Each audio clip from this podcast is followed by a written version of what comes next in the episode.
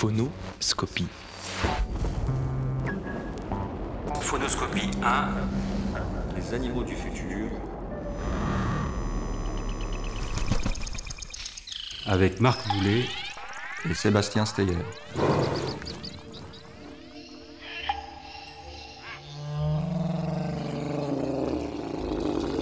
Un futur parmi des milliards de possibilités. Une espèce de néo-trek, un trek dans le futur.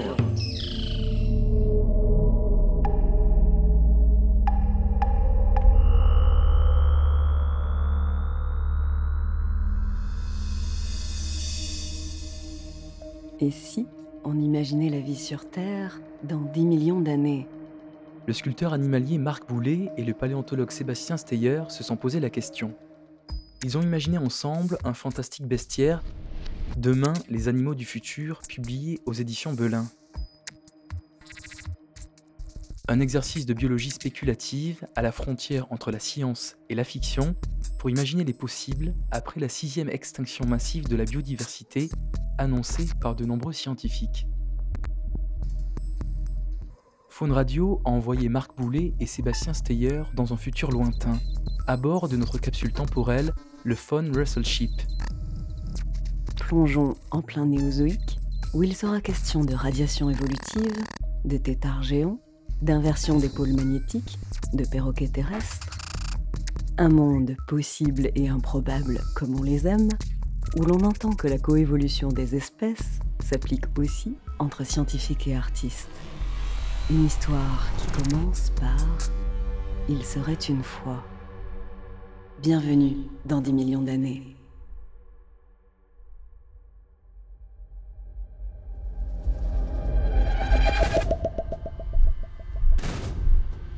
D'années, soit 100 000 siècles. Entre 40 et 100 inversions du champ magnétique terrestre depuis le 21e siècle. Configuration des continents, similaire à aujourd'hui. À peine entre 100 et 1000 km de mouvement de plaques tectoniques. Toujours environ 360 millions de kilomètres carrés d'océan, soit 654 fois la taille de la France ou 36 fois le Canada. 1386 millions de kilomètres cubes d'eau. 10 millions d'années Temps géologique, bref.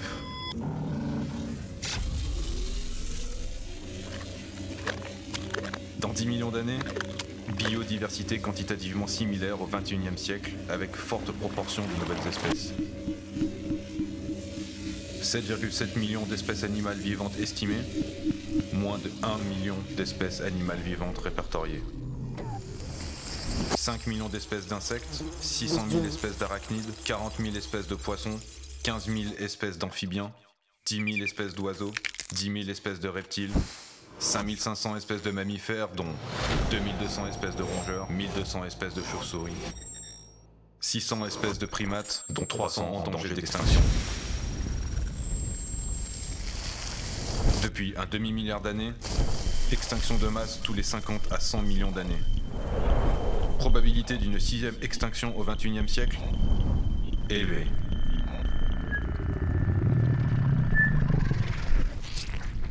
Depuis un demi-milliard d'années, un succès évolutif. Les céphalopodes, dits mollusques. «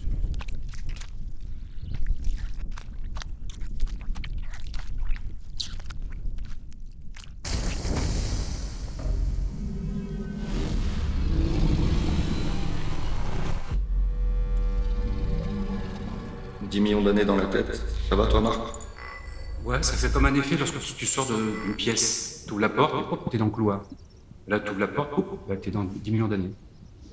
L'air n'est pas le même, l'atmosphère n'est pas la même, donc ça, ça surprend déjà d'entrée. Alors là, le brouillard se dissipe un petit peu. Qui sort en premier? Tu y vas ou j'y vais?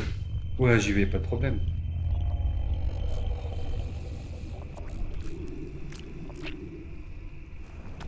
Les, mangroves font à peu près une vingtaine de mètres maximum. Là, il faut quand même tabler sur du 50-70 mètres d'eau, les, les racines aériennes. On les voit loin à l'horizon. C'est des trucs bizarres en fait. Euh, au début, on croyait que c'était des, troncs. On marche dans un environnement euh, un peu boueux. Euh, on fait gaffe parce qu'on sait pas trop sur quoi on va mettre les pieds. On est dans un, écosystème entre ciel et terre, aquatique aussi, quasi à perte de vue.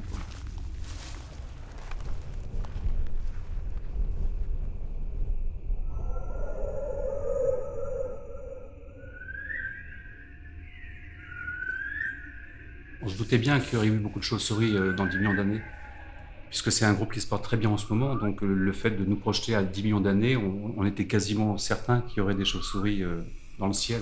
Ce qui est bizarre, c'est qu'il fait encore jour. Alors la lumière du soleil est, filtrée par cette forêt de racines géantes, mais elles ont l'air de parfaitement évoluer en plein jour. Alors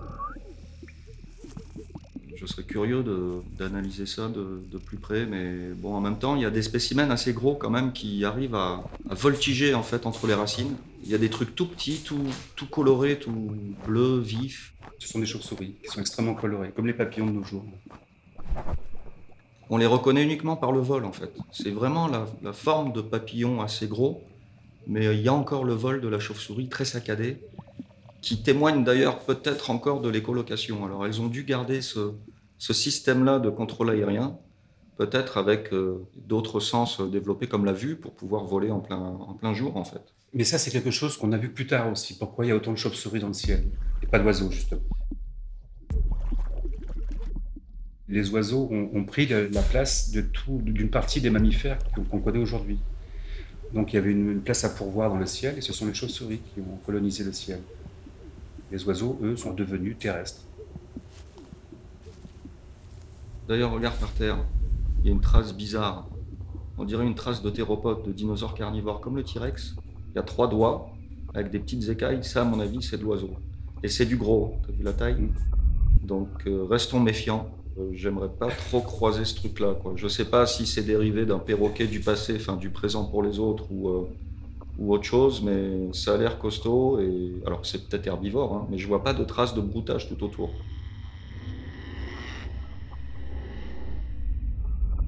Perroquet prédateur du futur.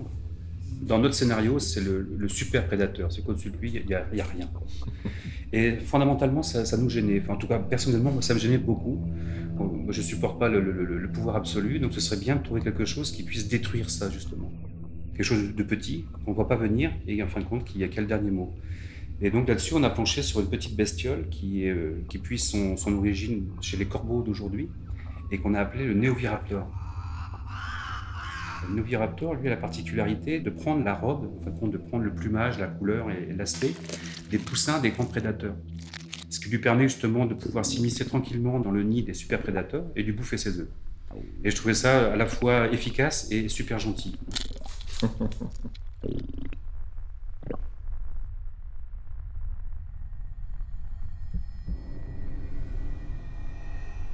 Les mammifères, les grands mammifères en tout cas, hein, sont déjà pour la plupart malheureusement sur les listes d'extinction des espèces, dans le présent, j'entends. Donc on a un petit peu euh, poussé cette extinction en cours. hein. Les collègues biologistes parlent de sixième extinction. En fait, c'est la septième si on compte toutes les extinctions qui ont eu lieu au cours de- des temps géologiques. Euh, donc faudrait dire la septième extinction. Et on a poussé un petit peu notre scénario en disant, bon, on prend toutes les espèces qui sont en voie d'extinction ou euh, très protégées euh, dans le présent, et puis on les enlève de la carte. Et il reste en fait euh, très peu de grands mammifères terrestres, voire quasiment pas. En tout cas là où on est, apparemment on est sur les bords de l'Afrique, mais quand on a vu ça de haut tout à l'heure, on n'a pas vu de mer Méditerranée en fait. L'Afrique est remontée en fait contre l'Europe. On a vu au loin un espèce de grand lac salé qui devrait correspondre à ce qui reste de la Méditerranée. J'ai envie de dire qu'il y a mille et une façons de disparaître. Et donc les causes d'extinction, alors ça peut être des volcans, la mise en place assez rapide, encore une fois à l'échelle des temps géologiques, des charges volcaniques qui se sont déjà produites dans le passé. hein. Il y a l'inversion des pôles magnétiques. Il y a aussi des météorites qui peuvent nous tomber dessus, dont les conséquences seraient, drastiques en fonction de la taille de l'objet qui tombe sur la surface de la Terre. C'est pas du tout des prévisions, c'est vraiment un scénario euh, dans lequel on a mis certains éléments pour pouvoir composer justement ce futur-là, qui est un futur parmi des milliards de possibilités.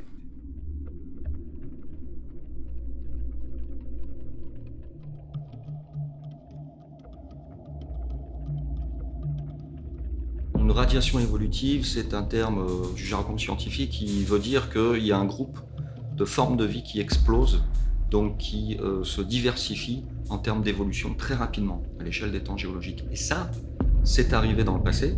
Les dinosaures, par exemple, étaient très peu nombreux de petite taille au début, euh, au Trias, et puis ensuite, ils ont colonisé et des formes ont été sélectionnées rapidement au cours de l'évolution c'est des groupes souvent opportunistes d'espèces soit qui ont du bol, qui se trouvent là au bon moment, qui ont échappé à une crise, une extinction majeure et qui recolonisent rapidement en fait tous les milieux, mais en restant au sein d'un même groupe, comme les dinosaures encore une fois.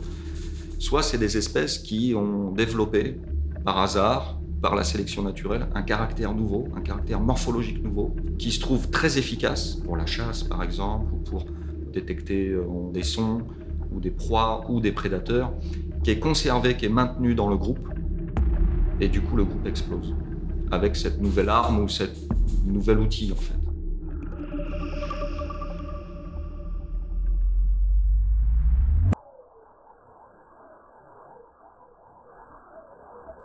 Il y a plus de 10 millions d'années dans le futur, il y a toujours autant d'eau qu'avant.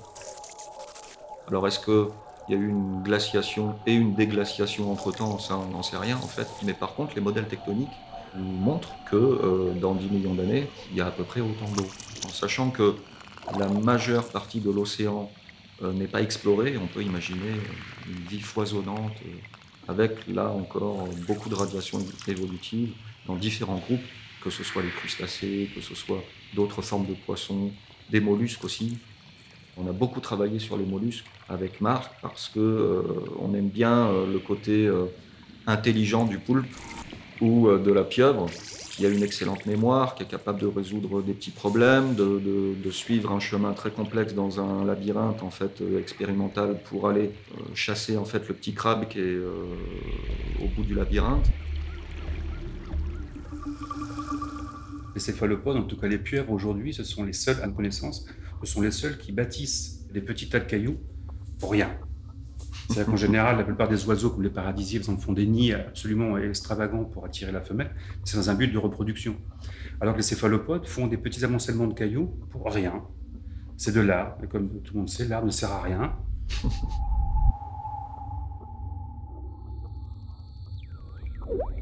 On risquerait de croiser aussi, je pense, alors plus de cétacés, parce que les cétacés d'avant étaient déjà mal au point, les pauvres. Donc je pense qu'il doit y avoir des énormes formes de vie qui ont dû prendre la place des cachalots, des baleines, et peut-être qu'on peut imaginer aussi un, amphibien qui est retourné au milieu marin, parce qu'il y a 400 millions d'années environ, bien avant l'apparition des dinosaures, les premiers amphibiens sont apparus en fait euh, dans les océans, et ensuite ils sont passés du côté du continent. Mais peut-être qu'on peut imaginer un truc euh, géant moitié grenouille, moitié requin-baleine, moitié baleine, qui occuperait les niches écologiques. Des grands cétacés filtreurs, donc des formes en fait euh, de plusieurs dizaines de mètres de long, 20, 30, 40, on peut aller loin parce qu'il y a la poussée d'Archimède qui fait qu'on peut en milieu aquatique atteindre des tailles entre guillemets monstrueuses.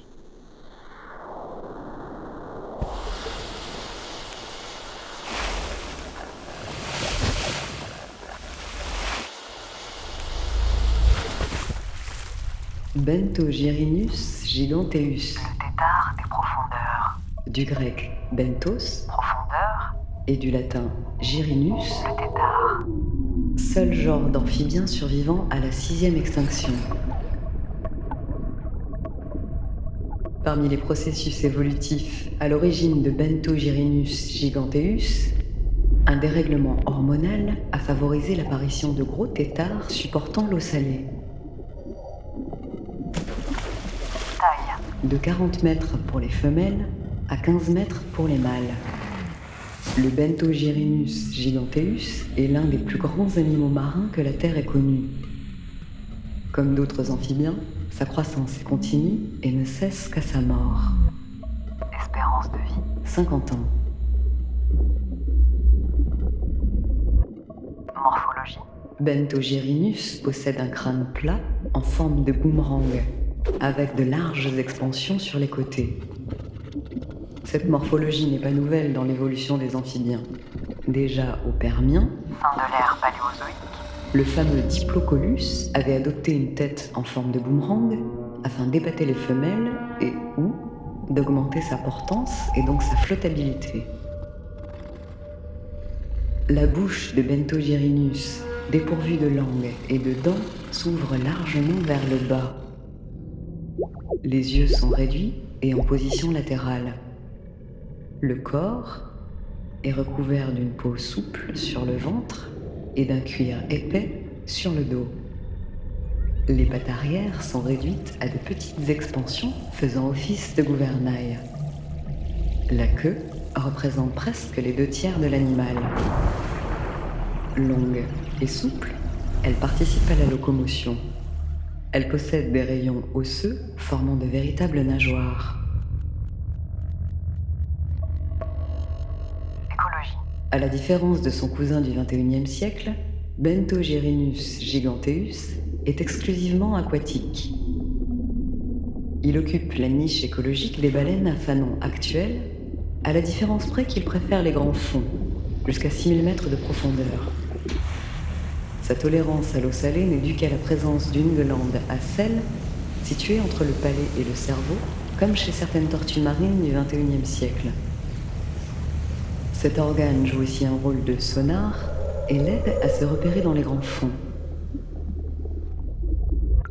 Bentogyrinus se délecte de zooplancton qu'il absorbe en grande quantité et filtre à l'intérieur de la bouche à l'aide de ses os branchiaux. Elle a lieu en surface dans les eaux chaudes des courants ascendants. Les mâles commencent à attirer les femelles avec des chants d'amour.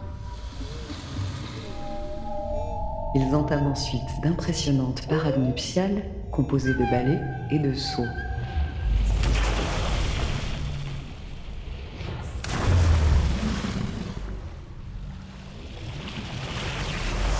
Les prétendants attendent la nuit que la femelle ponde quelques 500 ovules gélatineux d'un diamètre de 70 cm chacun.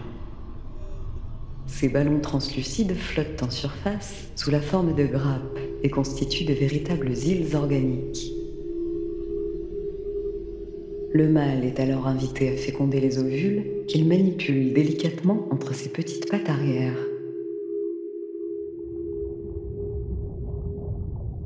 Sur 500 œufs, 300 seront fécondés, mais très peu arriveront à éclosion. Les premiers têtards éclos mangeront ceux qui sont encore dans l'œuf.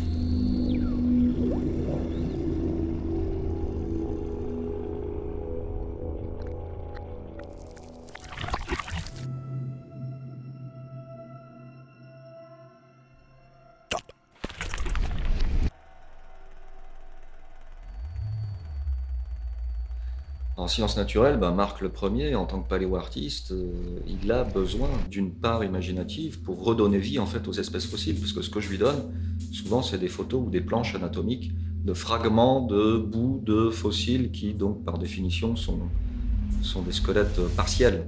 Il manque des morceaux. Et pour combler le vide, heureusement qu'il y a des paléoartistes pour redonner vie justement à ces espèces disparues.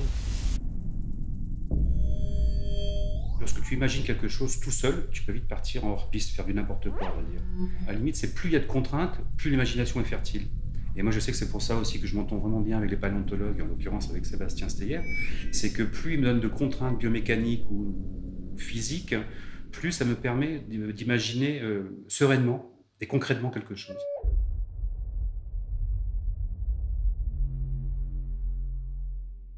À force de passer sa vie à chercher des fossiles, à classer des espèces pour étudier l'évolution justement de ces espèces, on se pose des questions sur qu'est-ce qu'une espèce? Qu'est-ce qu'une représentation d'espèce Sur des concepts, sur des notions euh, plus théoriques. Et jouer avec les chimères, avec du faux, permet de questionner aussi le vrai et de peut-être mieux appréhender le réel. Et c'est pour ça aussi que dans notre scénario, il n'y a pas d'homme. Quand on a débarqué tout à l'heure dans 10 millions d'années, il n'y avait aucune trace de civilisation humaine.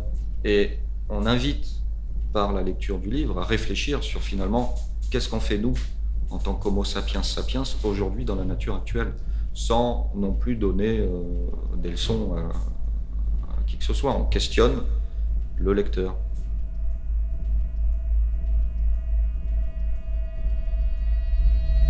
Quand on se retourne dans le passé, on peut mieux s'amuser du coup à spéculer en fait sur le futur. Et quand on regarde dans le passé, on observe que l'évolution n'est pas un long fleuve tranquille et qu'il y a eu des crises de la vie, des, extinctions massives, quasi globales, qu'à chaque fois, le petit pourcentage de survivants, petit à petit, a repris du poil de la bête, si je puis dire, pour euh, euh, évoluer et recoloniser euh, différents milieux.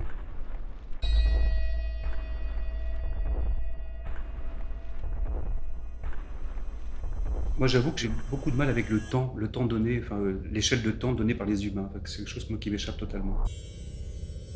Mais c'est vrai que cette échelle de temps m'a toujours un peu, enfin, pour moi, je la trouve un peu absurde. C'est que c'est- vraiment quelque chose pour moi qui n'a pas vraiment de sens.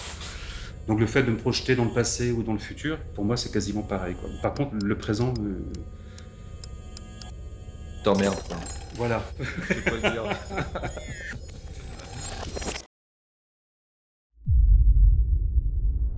Quand on jongle effectivement avec les millions d'années euh, et qu'on sait qu'on est un épiphénomène dans toute cette belle évolution des espèces, c'est aussi une leçon de modestie. C'est comme dans la chanson euh, I'm a passenger. On est de passage sur cette belle planète, donc à nous de faire en sorte de la léguer. Et aussi, euh, essayons de réfléchir en termes d'évolution des espèces, non seulement à nos prédécesseurs en tant qu'espèces, mais aussi aux autres espèces.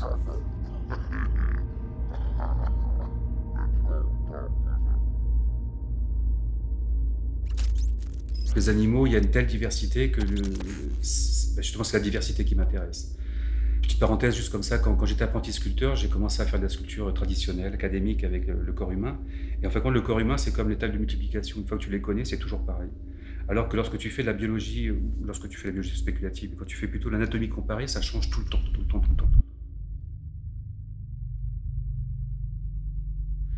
Donc, ce qui est intéressant par rapport au travail que je fais avec Jean-Sébastien, que ce soit le passé ou le futur, par rapport à cette temporalité-là, ce qui me plaît, c'est de faire un, cliché de quelque chose qui n'existe pas ou plus. Et donc, je mets tout en œuvre pour y arriver. J'essaye de vraiment de, de photographier euh, quelque chose qu'on ne peut pas voir.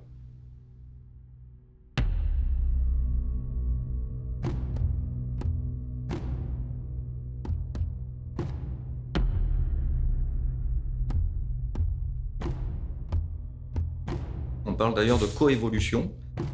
On a des espèces qui coévoluent. Le petit colibri, euh, néocolibri qui s'appelle Cosima, avec une plante, en fait, ils vivent en symbiose quasiment tous les deux, enfin, euh, association réciproque. C'est ce qu'on observe dans le passé, c'est ce qu'on observe dans le présent, c'est ce qu'on observe dans le futur. Il n'y a pas que la guerre. Il y a aussi des entraides spécifiques qui permettent euh, à chaque espèce justement de bénéficier de l'aide de l'autre et d'évoluer comme ça main dans la main. Darwin a, entre guillemets, pris un peu euh, toute la place, à juste titre. hein. D'ailleurs, la sélection naturelle est un moteur important et, dominant en termes d'évolution des espèces, mais il y a aussi des coévolutions qui elles-mêmes sont sélectionnées ou pas. Ouais, puis quand on parle de coévolution aussi, il y a une coévolution qu'on oublie souvent, c'est celle qui est entre les plantes et les animaux aussi. Parce que souvent on parle d'animaux-animaux, plantes-plantes, mais tu as aussi énormément de coévolution plantes-animaux. Beaucoup d'insectes avec les plantes, les fleurs, les orchidées avec les papillons, certains insectes volants, les fourmis avec certains acacias, euh, les anémones avec certains poissons. Enfin, la, liste pourrait être vraiment très très longue. Mais c'est vraiment quelque chose qu'on oublie souvent. Les insectes pollinisateurs sont apparus au cours de l'évolution des espèces presque en même temps que les plantes à fleurs. Alors ça ne veut pas dire qu'il y a une relation de cause à effet direct, mais ça veut dire que l'association existe depuis des temps euh, ancestraux, enfin c'est des millions d'années euh, d'histoire. Et puis il y a les bactéries aussi. Sans les bactéries, il y aurait quasi aucune forme de vie euh, visible à notre échelle. Déjà, on ne serait pas sur Terre, parce que dans chaque corps humain, on a à peu près 1-2 kilos de bactéries en nous. Euh, dans Enfin, toi, surtout. Ouais, ça se sent, merci. on a plusieurs kilos de bactéries en nous. euh, et voilà, en fait, on oublie souvent que sans les autres espèces, on ne serait pas là. Quoi.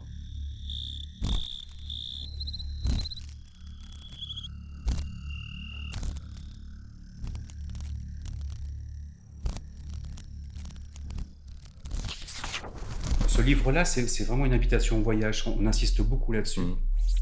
On invite vraiment les gens à partir dans ce futur-là, qui est un futur possible. C'est vraiment une invitation à, à voyager, prendre conscience de tout ce qu'il y a aujourd'hui et surtout euh, prendre le temps d'observer ce qui nous entoure et, et surtout imaginer. On a essayé de faire du sérieux sans se prendre au sérieux. En fait, je crois que c'est aussi une des leçons à, à retenir, c'est que le scientifique n'est pas forcément scientifique. On a essayé de retranscrire notre propre boulot de, prospective, de projection, en disant voilà, on va mettre le lecteur à notre place, mais en phase d'exploration.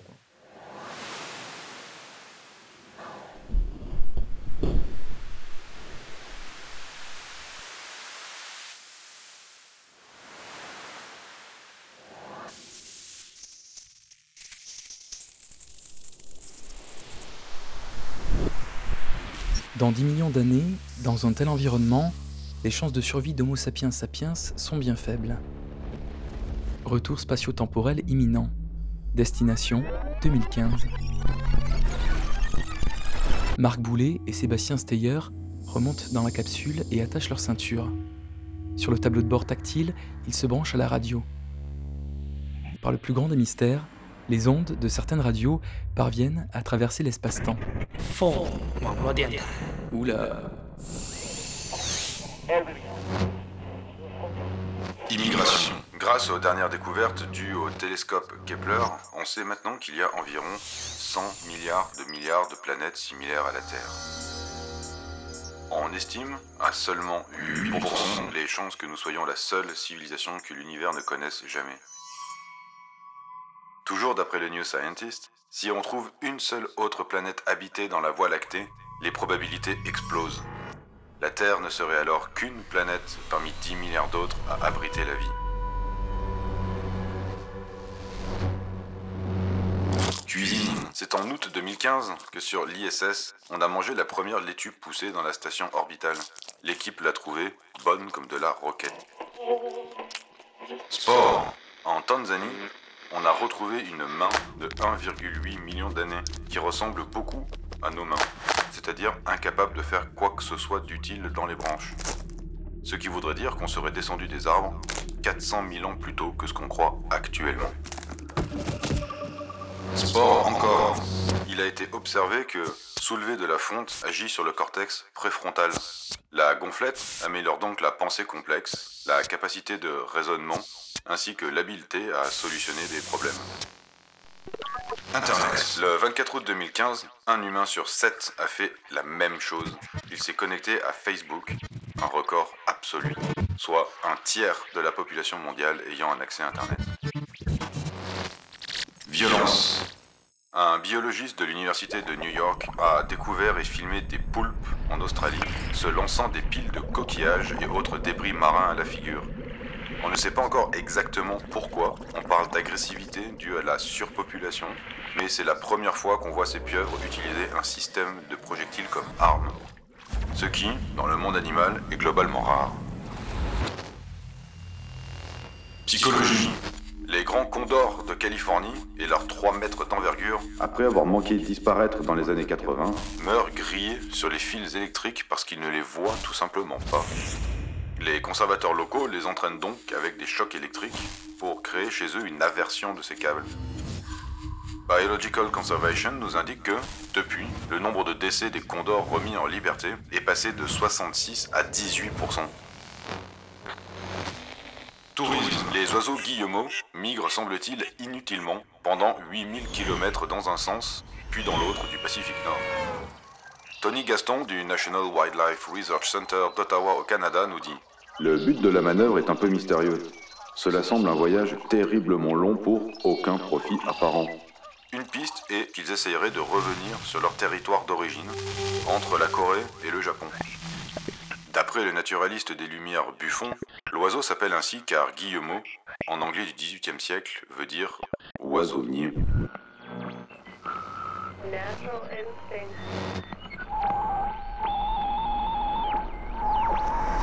Vous pensez vraiment qu'on s'amuse? Non.